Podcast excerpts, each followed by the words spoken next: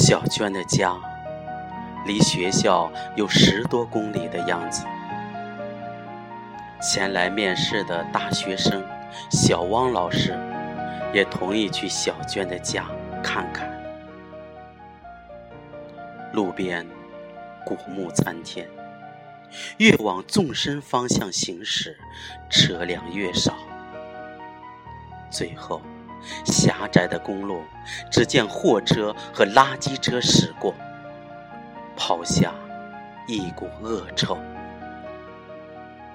到达一座小桥，陪同前往的学校刘主任说：“左拐弯就到了。”和小王老师坐在后排的四年级小学生小娟，流露出回家的欢喜。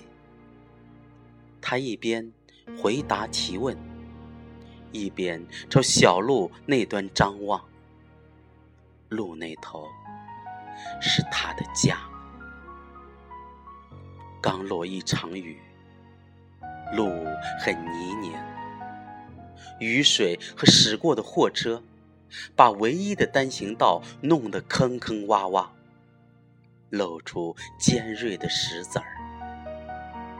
尽管轿车小心翼翼地驶过，也不时传来刮撞。底盘的咔嚓声，又艰难行驶大约一公里。小娟说：“到了。”望着一拉溜垃圾站，还有路边没有处理的、散发出一股股臭味的一堆堆垃圾，我们有些疑惑。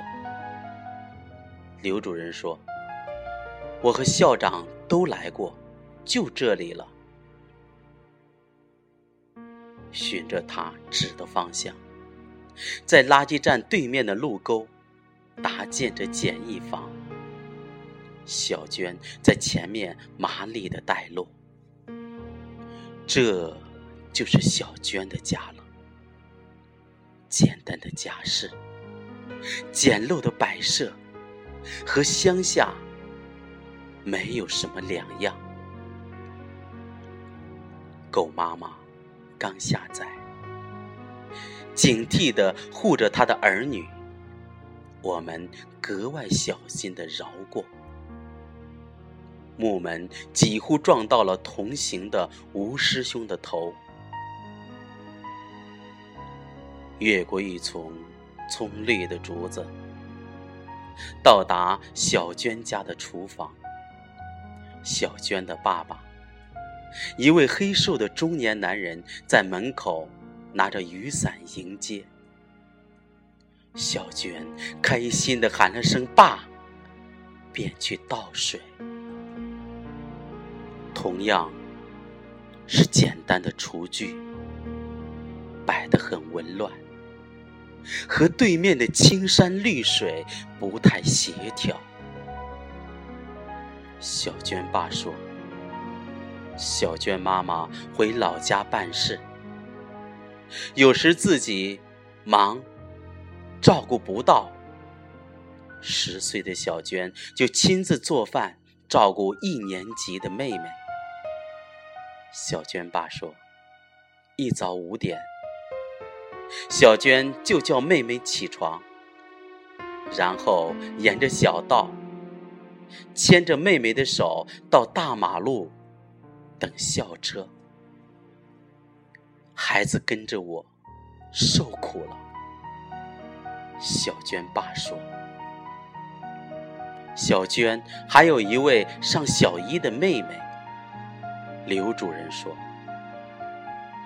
在小娟卧室，看到了一张有些潮湿的木床，一只煤油灯孤独地站在一边。”小娟爸说：“这里偶尔会停电，两姐妹在这里一起住。发黄的蚊帐，破旧的被褥。望着静谧的远山，我问小娟：晚上会不会害怕？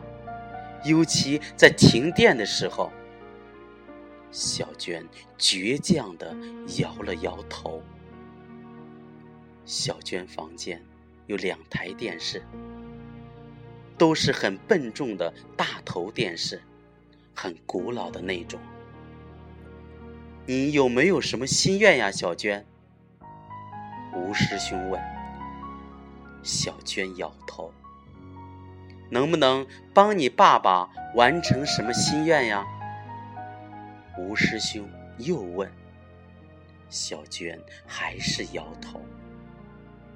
电视好看吗？我问。小娟咬紧小嘴儿。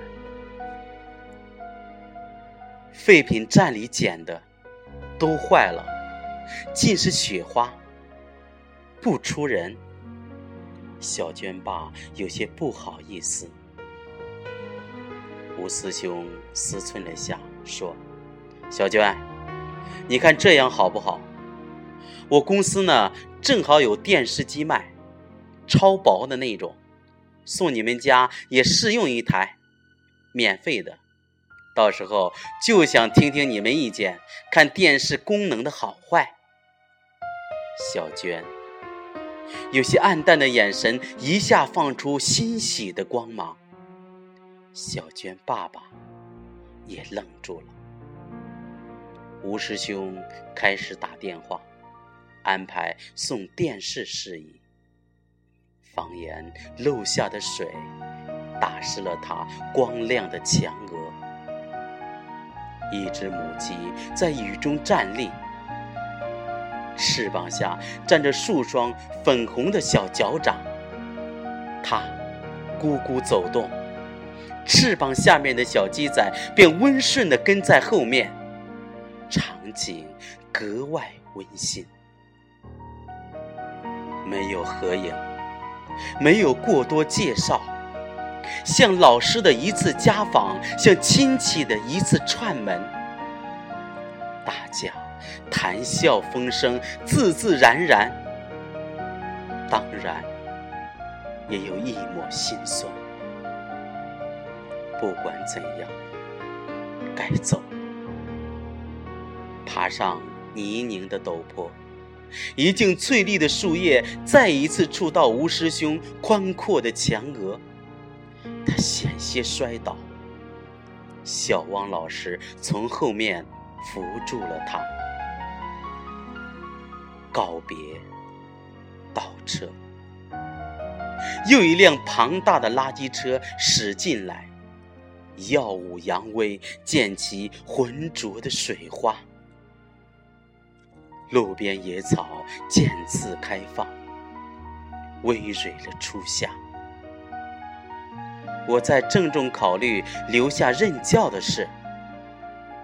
音乐学院毕业的城市女孩小汪老师说：“这些孩子真让人放心不下。”走出老远，发现倒车镜里。小娟爸爸仍旧虔诚的目送，一棵挺拔的榕树和他瘦削坚挺的身材相映成趣。小娟坐在车后，轻声对小汪老师说：“阿姨，我回去告诉妹妹，我们暑假有电视看了。”叫姐姐或者汪老师。